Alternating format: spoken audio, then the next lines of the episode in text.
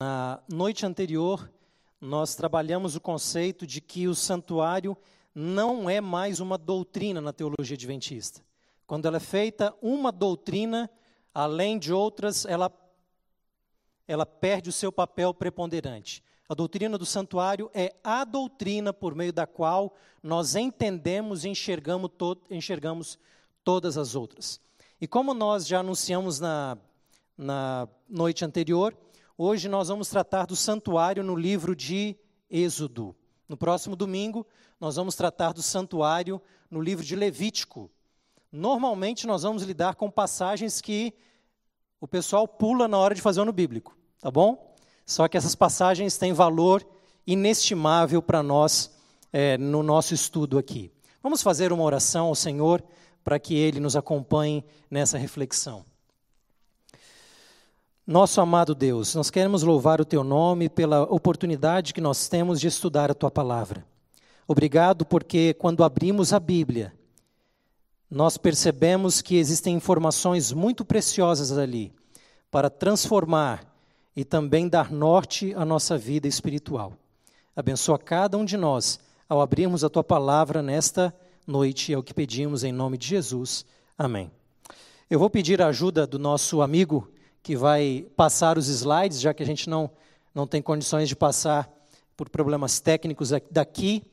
É, vamos para a próxima tela então. Normalmente, quando você vai planejar as férias, você, se tiver com dinheiro sobrando, dar uma pesquisada de onde visitar, qual será o destino das suas próximas férias, não é? Ah, o livro de Êxodo não, não tem muita cara de férias, mas o livro de Êxodo é um livro que o próprio nome já diz, do original, é, do, do título grego de onde vem a palavra Êxodo, ele quer dizer saída. A saída, você já sabe o local da saída. A saída é o, o Egito, com toda a sua condição de escravidão. Mas uma das coisas que não ficam tão claras assim no livro de Êxodo é qual será o destino dessa saída. A saída é do Egito, mas onde é o destino? É claro que, se você se lembrar que Êxodo faz parte de uma sequência de cinco livros da Bíblia, o Pentateuco, quando você chega lá no final de Deuteronômio, você tem a ideia de que o povo está chegando na chamada Terra Prometida.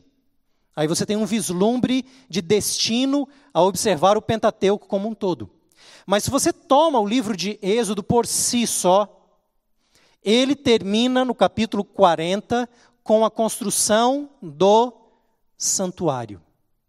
De algum modo, isso sugere para nós que o Egito é o ponto de saída, mas o santuário é o ponto de destino, ponto de chegada. Em que sentido o santuário no deserto funciona como o ponto de chegada, pelo menos no contexto do livro de Êxodo? Vamos para a próxima tela e eu gostaria de trabalhar com vocês algumas coisas que aparecem ali e vamos ver se o, o nosso laser nos ajuda. Essa divisão ela é muito importante, e eu acho que não está pegando aqui. Não vai pegar. Então a gente vai pela, pelos olhos mesmo, tá bem? É, essas divisões do livro de Êxodo são, Êxodo são muito importantes. Tudo começa a partir do capítulo 19. Entre os capítulos 19 até os, o capítulo 24, nós temos algo muito importante acontecendo ali. Nós temos o estabelecimento de uma aliança entre Deus e o seu povo. Esse estabelecimento da aliança não é um evento isolado, ele é um processo que dura algum tempo, nós não temos uma precisão exata de quanto tempo dura isso.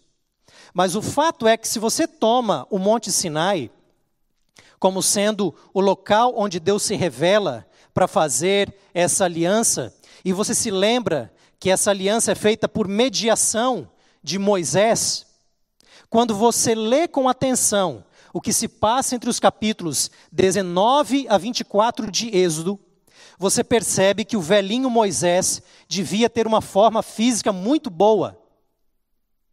Porque ele sobe e desce o monte inúmeras vezes. Alguns estudiosos contam quatro subidas e descidas. Ou outros contam seis subidas e descidas. E para quem já teve a chance de ir na região do Sinai, sabe que uma subida não é qualquer coisa. Os beduínos vão correndo. E me parece que Moisés fazia algo similar. Ele sobe e desce inúmeras vezes. Deus o chama, Deus fala para ele as palavras, ele desce e diz para o povo: Olha, é isso que o Senhor Deus disse. Ele fala todas as coisas, e então o povo responde: Olha só como o povo é bom. Eles falam assim: Tudo que o Senhor pediu, nós. Oh, que povo bom esse, não é? É, você acredita, né, no que eles estão falando aí, mas tudo bem. Aí Moisés vai, sobe de novo, e ele relata ao Senhor, a partir do capítulo 19, você tem essa dinâmica, ele relata ao Senhor aquilo que o povo falou. Você sabe que Deus não precisa do relato de Moisés para ele conhecer a resposta do povo. Deus é onisciente. Mas aqui não é a onisciência de Deus que está em jogo. O que está sendo feito é uma formalização, aonde cada uma das partes ouve o que o outro está dizendo por meio de um mediador. O processo é bem formal. Ele sobe, desce, sobe, desce, e vai havendo nesse processo um consentimento entre as partes. O povo vai concordando. Lá no capítulo 20 nós temos os dez mandamentos. Mas os dez mandamentos não são dados para o povo no capítulo 20. No capítulo 20, o que nós lemos são as instruções dos dez mandamentos que Deus fala a Moisés. E depois ele vai descer e comunicar esses mandamentos ao povo. O fato é que nesse ir e vir, nós chegamos à conclusão desse processo lá no capítulo 24. E lá no capítulo 24, quando as instruções já são dadas, quando há consentimento do povo de Israel em relação àquilo que Deus está propondo, não existe qualquer imposição. É um trabalho de consentimento. Quando é dado consentimento, quando todo o processo de formalização da aliança está praticamente pronto, então Deus pede para Moisés: sobe, porque eu vou lhe dar as duas tábuas da lei. Note que o dar as tábuas da lei não é para ensinar o povo a lei num primeiro momento. É lógico que Deus vai falar, você vai pegar essas leis para que você ensine o povo, mas ele vai continuar ensinando. O povo não vai descobrir o que tem nos mandamentos com a descida de Moisés com as tábuas. O povo já sabe o conteúdo das tábuas nas subidas e descidas de Moisés. Ao dar as tábuas, o que Deus está de fato fazendo é dizendo mais ou menos o seguinte: Moisés, já que existe consentimento da minha parte e o povo de Israel, então suba, porque eu já estou com um contrato pronto para ser assinado, com meu próprio dedo.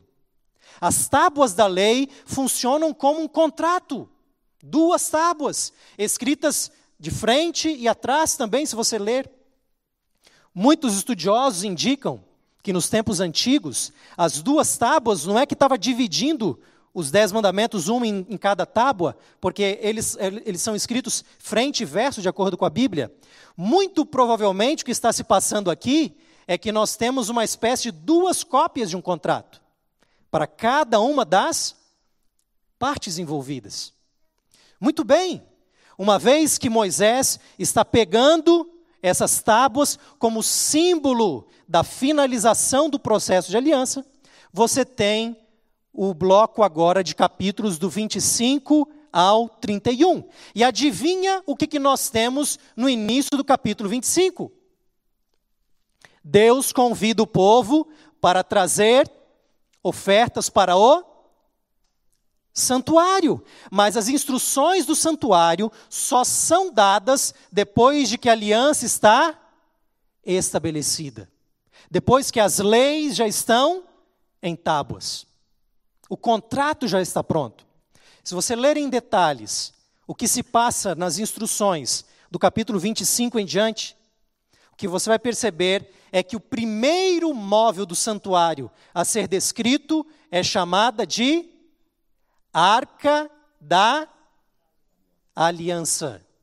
E qual é a principal função desse móvel?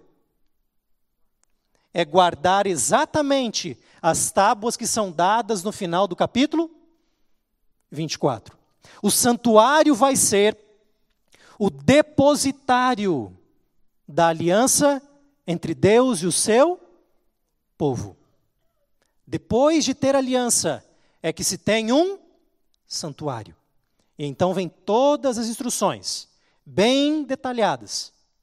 Mas quando você chega no capítulo 32, você tem um problema. Não é verdade? Depois que todas as instruções são dadas, vocês podem colocar na, na tela tudo que tem aí nessa, nesse slide. Muito obrigado. O capítulo 24, então, termina, tem mais coisas ali também, mas eu quero enfatizar que ali é, a aliança conclui com as tábuas sendo dadas, para confirmar essa aliança. Mas no capítulo 32, essas tábuas são quebradas. E o símbolo é muito mais do que uma raiva pessoal de Moisés. O símbolo é de que o contrato está sendo rompido. É como se o contrato estivesse sendo rasgado, quebrado. É um símbolo. E Deus já sabia disso. Já conversou com Moisés lá no final das instruções. Não é verdade? Nessa transição, as tábuas vão ser quebradas. A imagem é mais ou menos o seguinte: a tinta da assinatura no contrato nem secou direito e o contrato já está sendo rompido. O curioso é que se você segue a sequência ali do bloco 25 a 31, quando você entra no 32, as instruções do santuário foram finalizadas no 31. Se tem as instruções, qual é o próximo passo? É a construção do santuário, que é exatamente o que você vai ter do 35 ao 40. Mas o que você tem do 32 ao 34 é um hiato, é um intervalo que é um intruso nessa sequência literária. Não era para estar ali, era para o santuário estar sendo construído na sequência. Mas o que você tem é a construção de um outro tipo de santuário. Se você analisa em detalhes, eu não posso ler com você todas as passagens por causa do tempo, mas aqui é mais ou menos uma chave para você ler com mais detalhes em casa esses capítulos. Existem alguns elementos interessantes na produção do bezerro de ouro. Primeiro, quem supervisiona a construção é um sacerdote. Ele ainda não foi ordenado sacerdote, mas ele já é chamado por Deus como sacerdote. Nas instruções do santuário, capítulo 28, Deus pede para Moisés produzir as roupas que seriam de Arão. Ele já é considerado sacerdote, embora ainda não tenha sido consagrado. Ele vai ser consagrado junto com o santuário, quando tudo for organizado.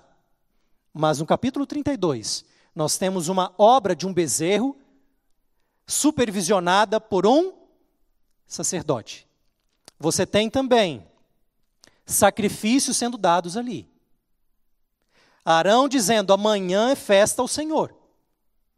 E curiosamente, você tem o povo trazendo os metais preciosos, às vezes argola é mencionada também, para a construção do bezerro de ouro.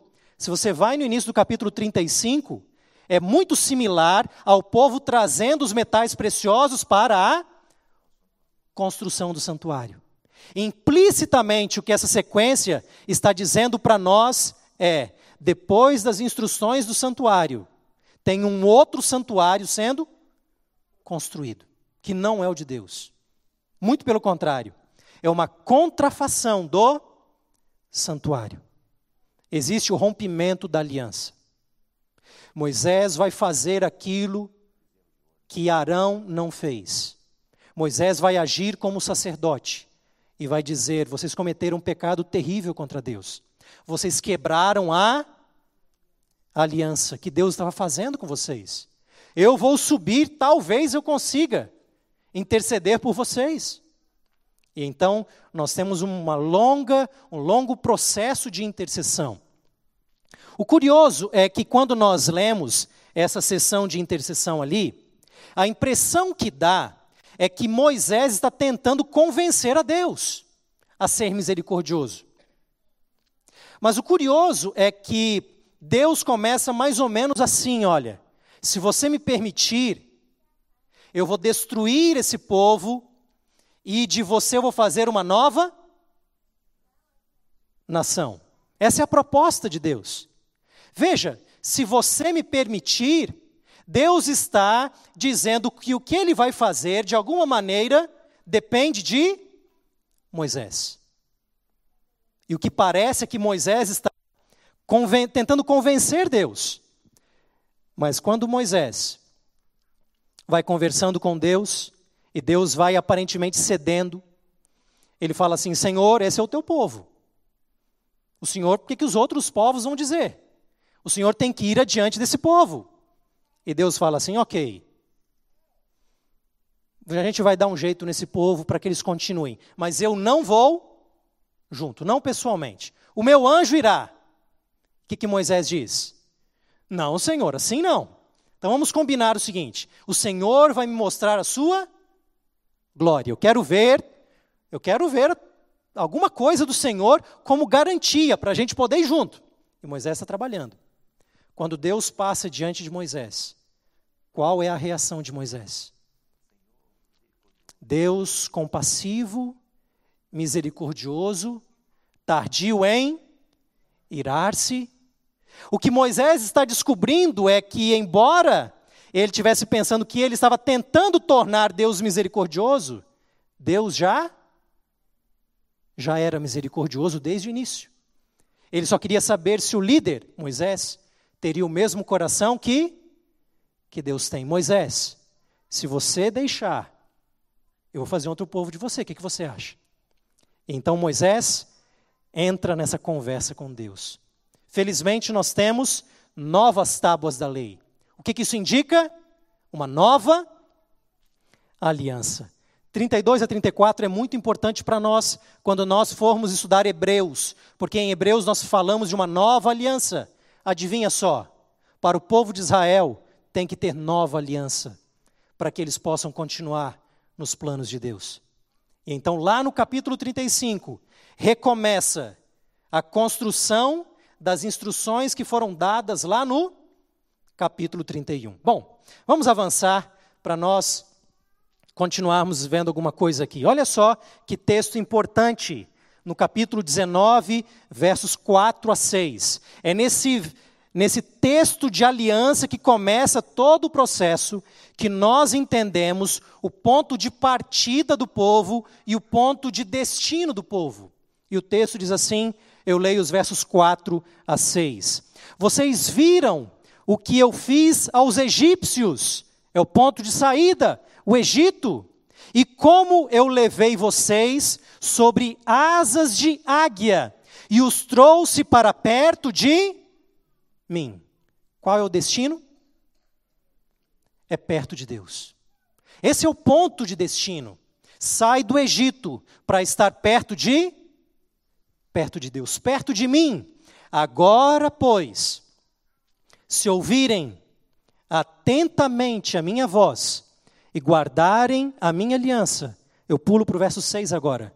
Vocês serão para mim um reino de sacerdotes e uma nação santa. E a resposta deles é: tudo que o Senhor pediu, nós faremos. E o que eles fazem está lá no capítulo 32. É um bezerro de ouro, é isso que eles fazem. Não é? Quando nós avançamos, vamos mais uma tela. Olha só que interessante esse elemento aqui.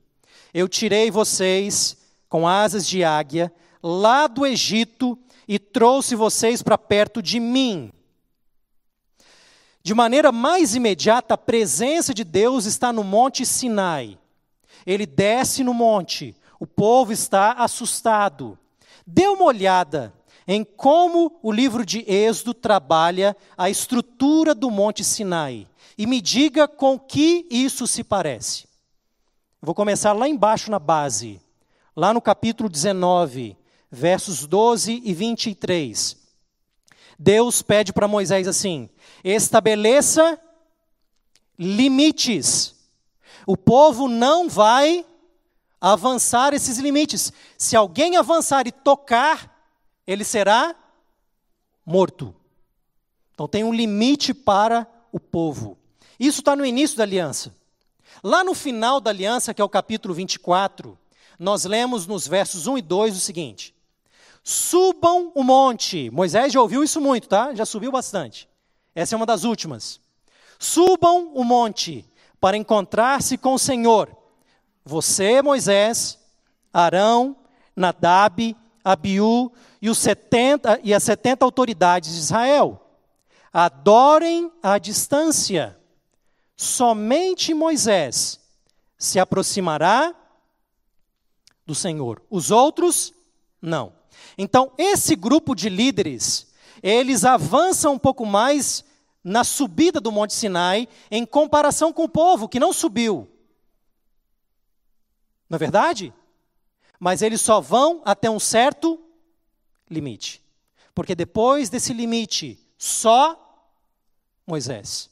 E ali, só com Moisés, uma nuvem abaixa no topo do Monte Sinai, Deus está presente ali numa nuvem, a sua glória está ali, ele se parece, de acordo com o capítulo 24, versos 15 a 18, com fogo consumidor, e ali ele dá as leis para Moisés. Agora, com todo esse desenho aí, é interessante notar que na tradição judaica, eles chamam o tabernáculo, o santuário, de um Monte Sinai portátil. Não é mais ou menos essa divisão que nós encontramos no santuário? Na primeira divisão, o povo que fica onde? No pátio, no átrio do santuário. Depois, num outro nível, entram alguns líderes que no rito do santuário são os sacerdotes fazendo o trabalho diário.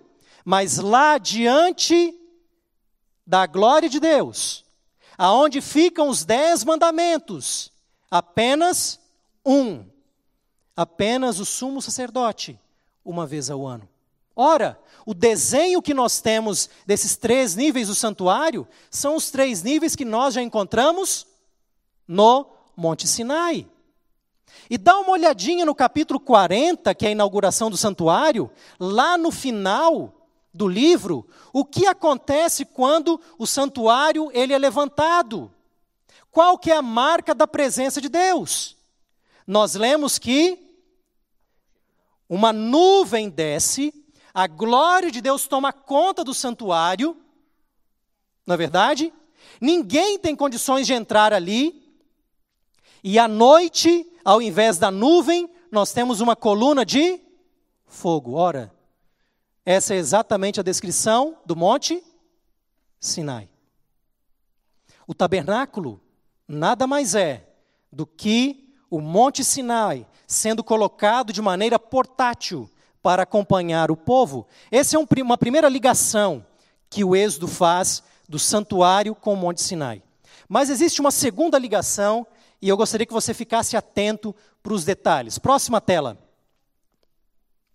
O santuário do deserto, ele é retratado na sua construção de forma similar a criação de Gênesis 1 e 2. Existem ecos bem marcantes da criação e da construção do santuário. De alguma maneira, a construção do santuário é uma nova criação que Deus está fazendo. Preste atenção nos detalhes, por exemplo, sobre as instruções da construção do santuário, que vão dos capítulos 25 até o 31. As instruções dadas ali, elas se dividem em sete partes principais, sete ordens de Deus. E a ordem é mais ou menos assim: o texto fala, o Senhor disse a Moisés. Isso aparece no capítulo 25, verso 1, 30, 11, verso 17, 22, e assim continua, até chegar no verso 12. Você vai ver que isso ocorre quantas vezes? Sete vezes. As instruções são divididas no número de sete. E curiosamente, a sétima instrução é sobre o sábado. Isso parece alguma coisa, não é verdade? E no contexto da construção do santuário, por que é que no final ali do capítulo 31 está sendo falado sobre o sábado? É porque a lógica é que depois das instruções do santuário vem a sua construção. E o povo tem que se lembrar de algo: na construção não pode trabalhar no sábado. Por isso, o autor relembra o mandamento do sábado e coloca no contexto da construção do santuário. Ninguém vai trabalhar no sábado, não, para construir o santuário. E essa é a sétima e última instrução. Sete ordens Deus disse a Moisés. Como é que Deus cria as coisas nesse mundo? Hein? Disse Deus. Não é verdade? Curiosamente, vai ter uma contraparte, porque diz que ele fala e assim se faz no relato da criação. E Êxodo vai ter a mesma coisa ali também. Próxima tela. Quando você vai ao capítulo 39, agora nós estamos na seção da construção do santuário, nós temos o padrão da criação novamente presente. No capítulo 39, fala sobre as vestes sacerdotais que são confeccionadas.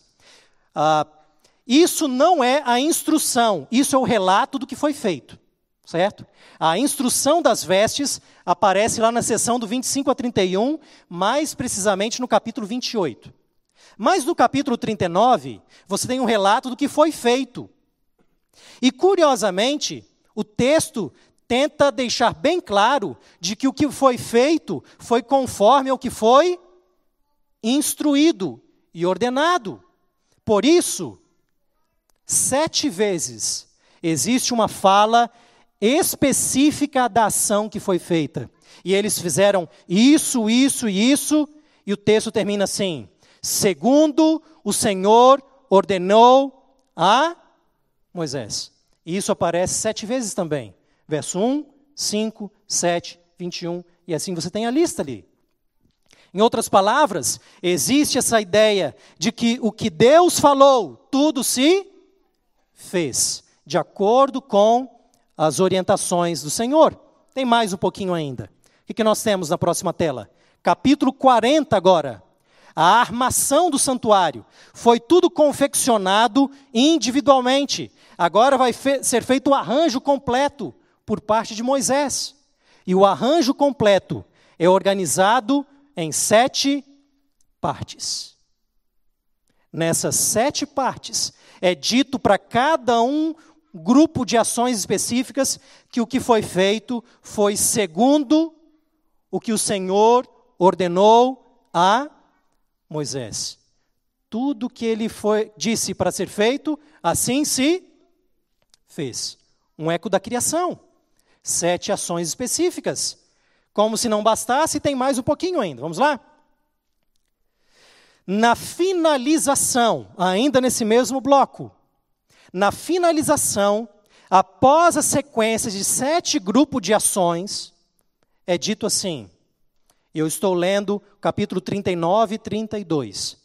Assim se concluiu toda a obra do tabernáculo.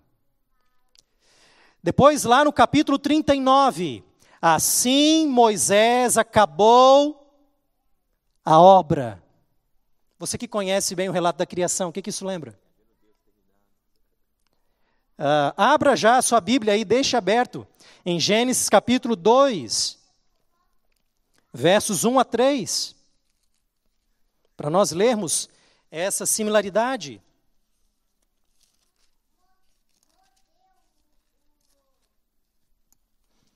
Veja que no capítulo de Gênesis 1, 31, ainda ele está na sequência do 7. Quando ele termina a sequência do 7, no capítulo 2, 1, ele fala assim: Assim, pois, foram acabados os céus e a terra e tudo que neles há. E havendo Deus terminado no sétimo dia a sua obra. E depois, no final do verso 3, ele fala: toda obra que como criador ele tinha feito. A linguagem, ela é similar. E a tela até já colocou mais detalhes para nós. No capítulo 39, verso 43. Uh, eu não sei se eu acabei repetindo alguns textos. Vocês podem me ajudar aí olhando no texto. Talvez eu tenha errado a digitação ao colocar o mesmo verso. Ou talvez não. Está tudo por perto ali, tá? Você pode me ajudar ali. Moisés viu tudo o que estava sendo feito. Ele inspecionou toda a obra para conferir se estava tudo certo. Deus também faz a mesma coisa na criação. Ele vê tudo que é feito e eis que tudo é muito bom. Moisés viu, inspecionou toda a obra e chega no final, o que, que Moisés faz? Ele abençoa. Esse é o verso 43 mesmo? Tá certo? Moisés abençoa. Então, se a gente tivesse apenas um desses detalhes, a gente poderia falar assim: não, é muita imaginação. Mas quando você vai vendo toda essa sequência, você percebe uma intencionalidade bem grande. E qual é? Para aquele que conhece o relato da criação, a construção do santuário é uma nova criação de Deus. É uma nova criação. Mas que tipo de nova criação é essa? Bom, para isso, a gente já se encaminha para a nossa conclusão.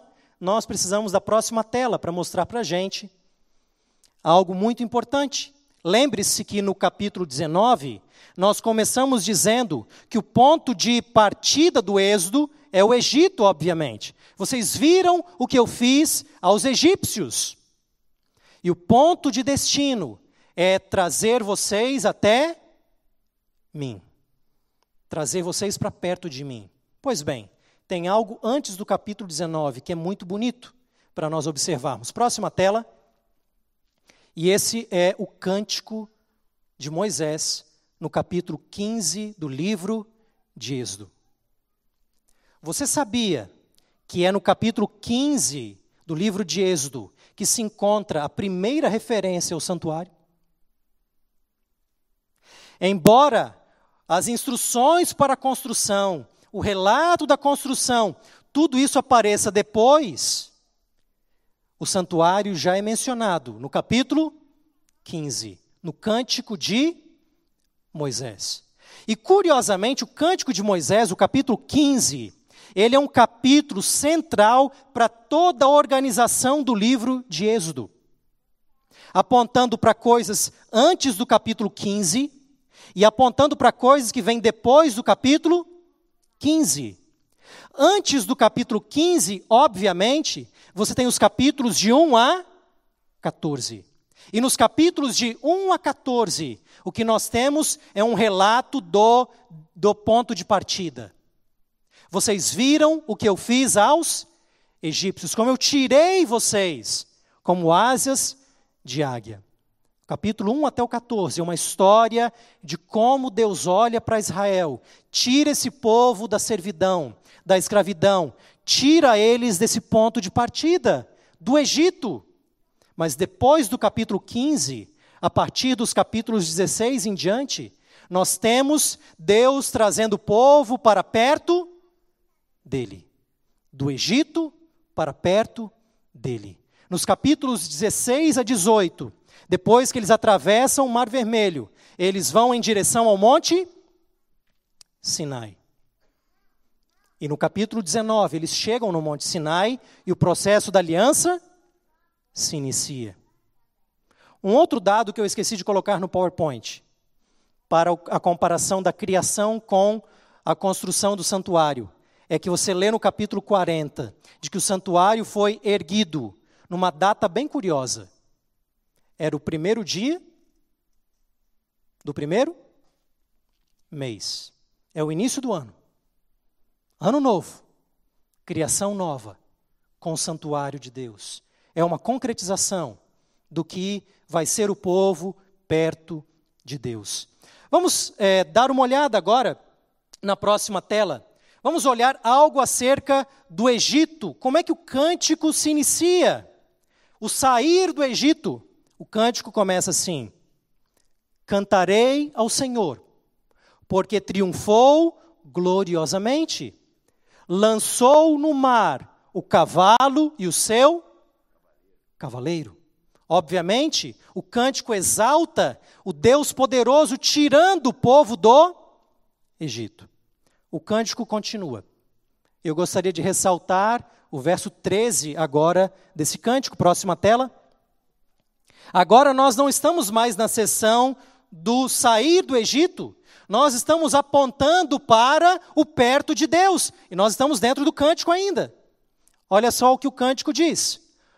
Verso 13: Com a tua bondade guiaste o povo que salvaste, com a tua força o levaste até onde? A habitação da tua santidade. Mas que habitação da santidade é essa que o povo está sendo trazido?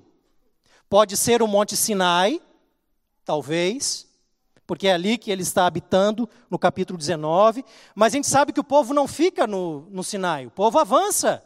Aonde é a habitação da santidade de Deus? Onde é esse ponto do destino final do livro de Êxodo? É uma saída, mas é uma saída para onde? E então vem o final do cântico, que nós lemos no verso 17. Próxima tela.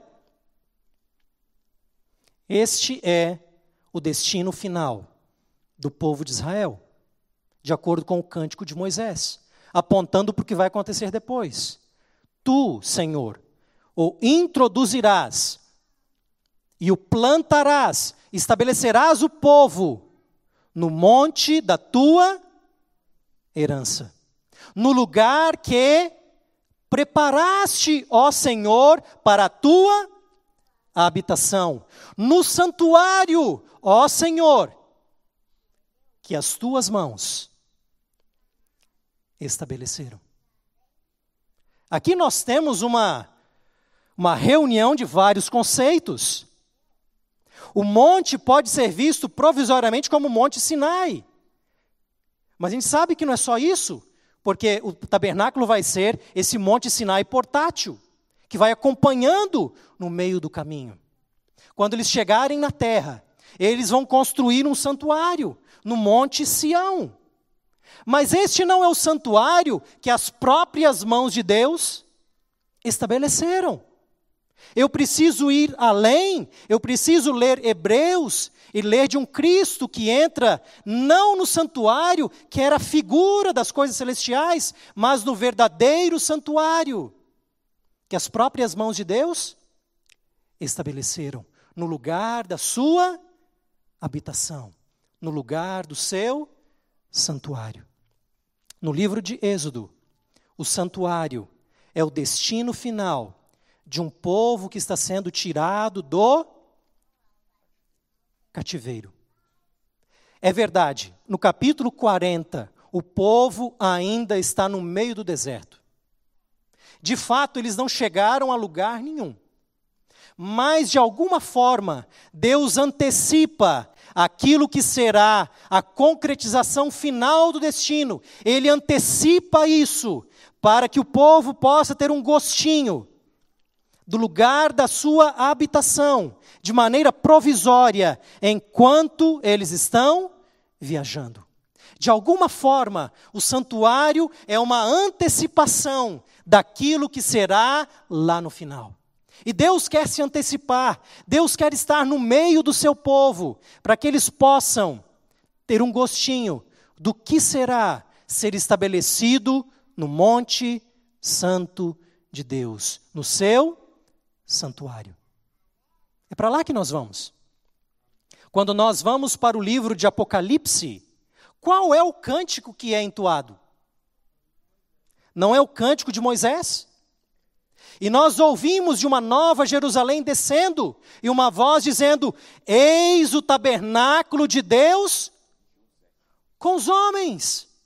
E os salvos estarão dentro desse tabernáculo, dentro dessa Jerusalém, eles estarão sendo plantados no monte da herança, no lugar que Deus preparou. Não se turbe o vosso coração. Eu vou para fazer o quê? Para preparar, porque na casa do meu pai há muitas moradas. É uma referência implícita ao santuário de Deus, o lugar da sua habitação. O povo tem a chance de contar com a presença de Deus bem no meio do deserto. Eu creio que essa é a última tela, não é? Só passa mais uma? É isso mesmo. Pode deixar nessa última tela é, anterior. Tirados do Egito para estarem perto de Deus. Para nós entendermos o que significa estar perto de Deus, o que significa estar na presença de Deus, nós precisamos estudar acerca do santuário. Na próxima no próximo domingo, nós vamos observar como é que a presença de Deus pode ser mediada por meio do santuário num contexto de pecado. E o livro de Levítico vai ser muito importante para nós entendermos como pode um Deus santo habitar no meio de um povo impuro. E para isso o livro de Levítico é essencial. Mas essa ainda não é a ênfase de Êxodo.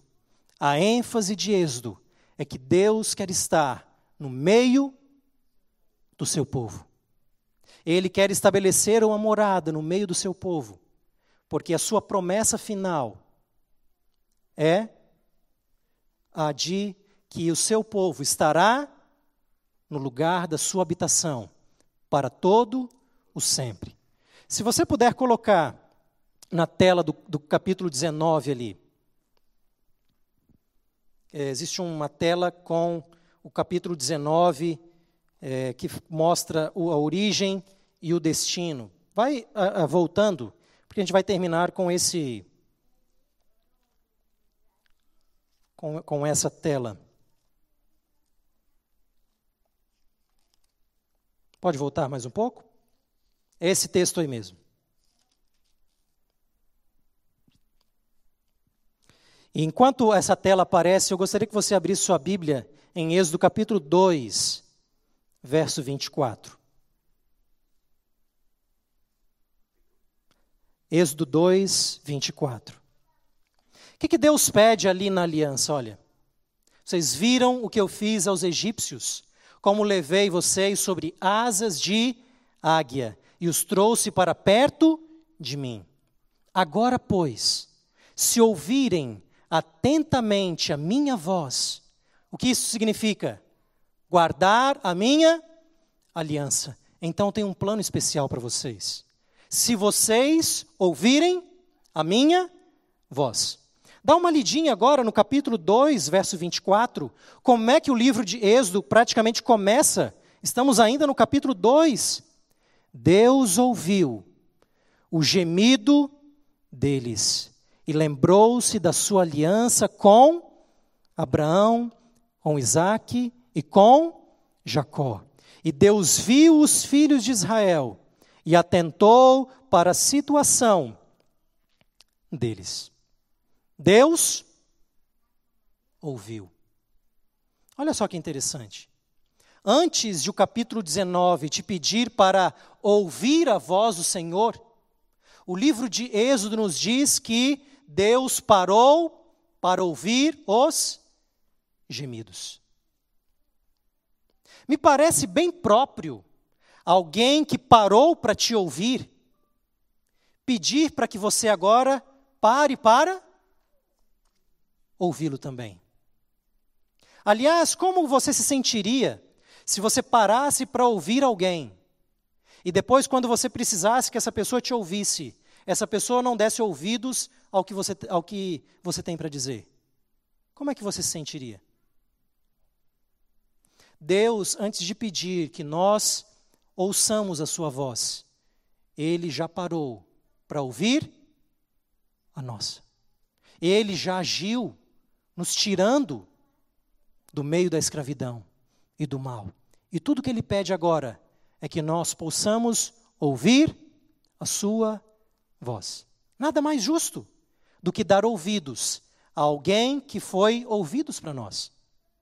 Que nós possamos sair daqui com essa perspectiva, essa perspectiva de que o Deus do santuário é aquele que ouve e aquele que tira do meio da escravidão para levar para morar na habitação da sua própria santidade. Que nós possamos ouvir a voz desse Deus que está tão disposto a nos ouvir também. Possamos ter essa aliança com Deus por meio da compreensão do santuário. Nós temos um, alguns minutos breves ainda para alguma interação, mas esse é mais ou menos o tema que nós tivemos para hoje. Alguém tem alguma pergunta que gostaria de fazer?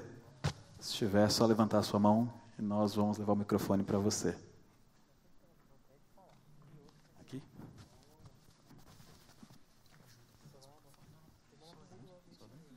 Tá. Alguém?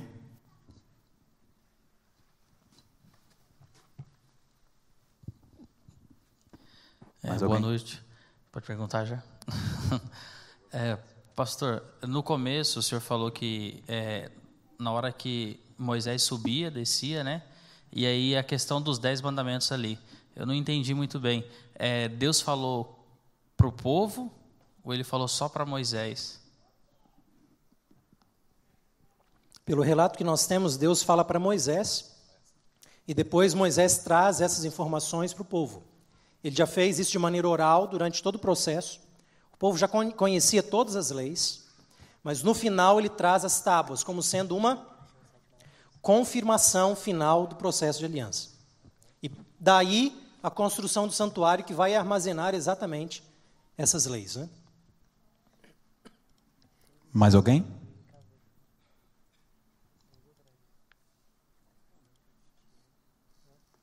Não vendo, pastor, acho que você pode orar por nós. Vamos nos colocar em pé então e orarmos ao Senhor?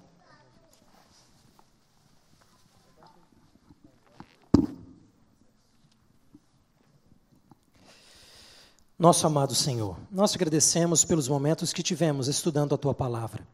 Obrigado porque quando nós estudamos com mais atenção, nós percebemos que todas as partes da sua palavra são organizadas de maneira muito sábia e inteligente, para que nós possamos apreciar ainda mais esse Deus grandioso que tem um plano para nos salvar. Obrigado porque o Deus da aliança, ele abriu seus ouvidos para ouvir a dor do seu povo e para tirar do Egito e conduzi-los até o lugar da habitação da sua santidade. Obrigado, Pai, por esse, esse privilégio tão grande. Obrigado também, porque enquanto não chegamos a esse lugar, nós temos antecipações do trabalho do santuário na nossa vida. Que esse estudo, Pai, continue sendo uma bênção na nossa vida espiritual. Que possamos retornar aqui nos próximos domingos, a fim de apreciarmos ainda mais o que o Deus da aliança tem para nos oferecer. Pedimos uma boa noite no nome santo de Jesus. Amém. Que a bênção do Senhor nos acompanhe.